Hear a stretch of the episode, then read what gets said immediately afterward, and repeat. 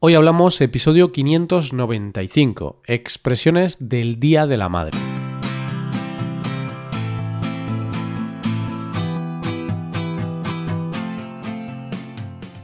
Bienvenido a Hoy Hablamos, el podcast para aprender español cada día. Ya lo sabes, publicamos nuestro podcast de lunes a viernes. Puedes escucharlo en iTunes, en Android o en nuestra página web. Y si quieres ver la transcripción, la hoja de trabajo de cada episodio y disfrutar de muchas otras ventajas, puedes visitar nuestra web hoyhablamos.com. Ahí podrás beneficiarte de cosas como un buscador avanzado de episodios, un lugar en el que votar los temas que te gustaría que se hicieran en el futuro, soporte premium y otras muchas ventajas. Además, si quieres hablar, pasar un rato de diversión y aprender cosas nuevas del español y de España, te damos la oportunidad de tener clases con nosotros. Vas a poder comprobar que puedes aprender o mejorar tu español como, cuando y donde quieras. Volvemos un miércoles más para hablar de nuevas expresiones, frases, locuciones y en definitiva cualquier cosa para seguir aprendiendo a la vez que nos divertimos juntos. Para hoy vamos a practicar con algunas frases que hablan de las madres. Precisamente vamos a hablar de algunas expresiones que contienen esta palabra. ¿Has escuchado alguna vez decir a alguien de puta madre? ¿Y madre mía? Vamos a ver qué significan y cómo se usan algunas expresiones de este tipo. Coge lápiz y papel porque empezamos. Hoy hablamos de expresiones del Día de la Madre.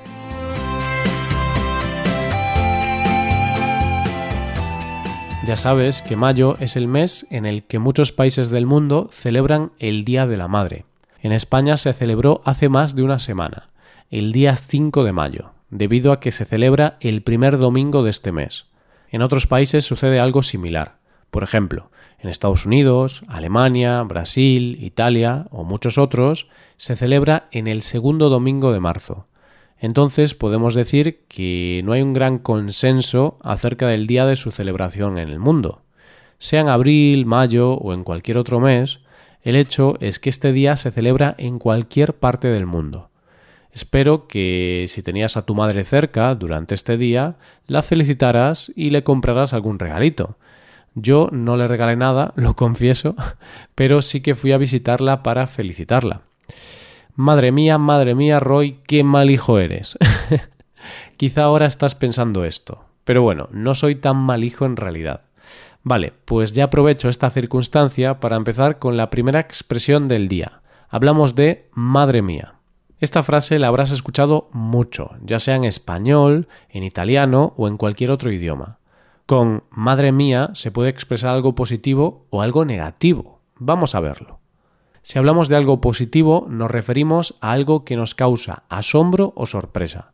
Por ejemplo, estás en la casa de unos amigos. Estos amigos no tienen la costumbre de cocinar, y aún así deciden preparar una tortilla de patatas. Sorprendentemente, después de probar la tortilla, dices, Madre mía, qué buena que está. Esto va a significar que a pesar de que te esperabas que iba a ser la peor tortilla de patatas de la historia, el resultado de la misma ha sido una sorpresa para ti, una sorpresa positiva. Si hablamos de algo negativo, nos referimos a algo que nos causa disgusto o algo que es negativo.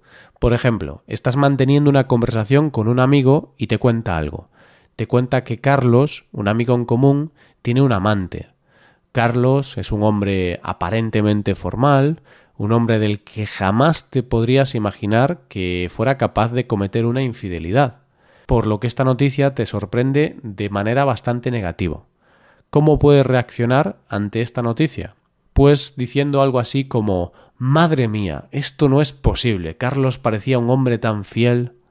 Ay, Carlos, Carlos. Nadie se podía esperar que fueras infiel y tuvieras un amante qué desmadre. Al fin y al cabo, en ocasiones se dice que las personas que parecen más formales son las que más te pueden llegar a sorprender.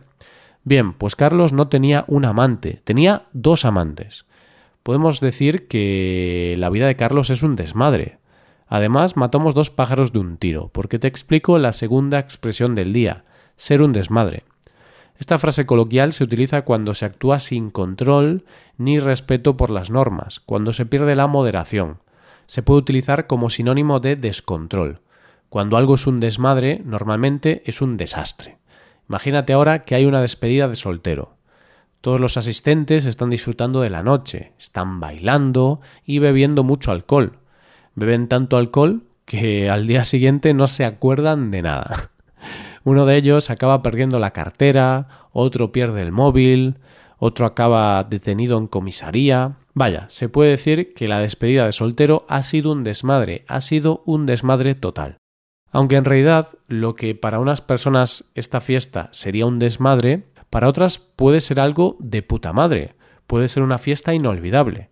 Y es aquí donde te presento la tercera frase de hoy. Hablamos de de puta madre. No te asustes.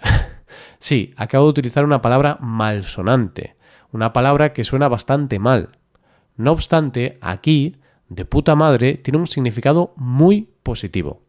En el lenguaje coloquial, se dice que algo es de puta madre cuando está muy bien o es muy bueno. De esta manera, si te estás leyendo un libro que te está gustando mucho y quieres recomendarlo a alguien, puedes decir que el libro que te estás leyendo está de puta madre, es decir, que es un libro maravilloso. Otro ejemplo.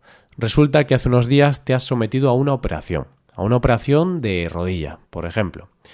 Pues es posible que los días posteriores a la operación algunos amigos y familiares te llamen para preguntarte acerca de cómo ha ido todo.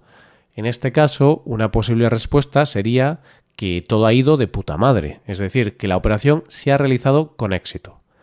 Otro de los usos de de puta madre es cuando queremos mostrar aprobación.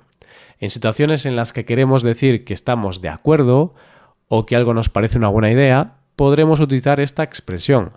Así, cuando tu pareja te diga que quiere invitarte a cenar a un restaurante caro, podrás decirle algo así como de puta madre, me parece una idea fantástica.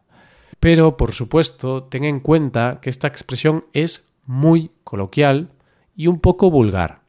Se usa mucho, la utilizamos a menudo, pero hay que saber cuándo es adecuado utilizarla.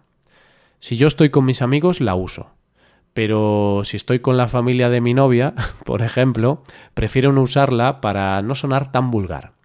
Y ya paso a la cuarta expresión del día de hoy. Te voy a hablar de salirse de madre. ¿La has escuchado alguna vez? Bueno, pues vamos a verla.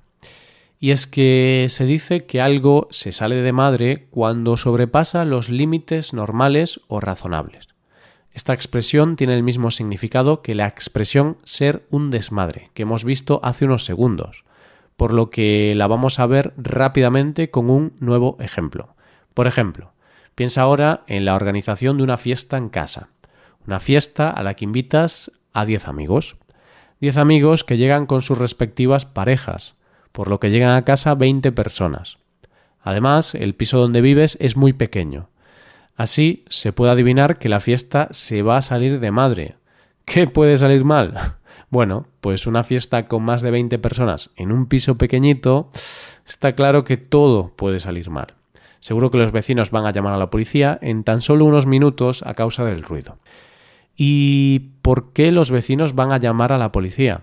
Pues porque con tanto ruido y tantos invitados en casa es posible que hayas sacado de madre a los vecinos. Y es aquí donde hablamos de la última expresión del día de hoy, sacar de madre. Entonces, siguiendo el ejemplo de antes, podemos decir que mm, si la fiesta se sale de madre, como es el caso, vas a sacar de madre a los vecinos de tu bloque de pisos. ¿Qué significa? Pues significa que vas a hacer que se molesten, vas a enojarlos, vas a acabar con su paciencia. Así que vamos a intentar no sacar de madre a nadie. Paz y amor siguiendo la filosofía hippie. Una filosofía que si todos intentáramos seguir a menudo, seguro que el mundo iría un poquito mejor. No sé si este mundo es perfecto, pero sí que es un poquito mejor gracias a las madres. Gracias a las madres trabajadoras, gracias a todas las mujeres en general, en especial a las mujeres de nuestras familias, por supuesto. Así que, de nuevo, felicidades a todas las madres. Este episodio va para todas ellas. Y ahora tengo que decirte que aquí llega el final del episodio de hoy. Pero antes de acabar, me gustaría darte dos consejos. Ya sabes que puedes hacerte suscriptor premium. De esta forma te podrás beneficiar de múltiples ventajas, como la transcripción de los episodios o la posibilidad de practicar con actividades, entre otras cosas. También puedes tomar clases de español con nosotros, con profesores nativos y certificados. Puedes tomarlas a través de Skype o a través de cualquier otra plataforma. Así que ya lo sabes, búscanos en nuestra página web hoyhablamos.com. Muchas gracias por escucharnos. Nos vemos en el episodio de mañana con más noticias en español. Pasa un buen día. Hasta mañana.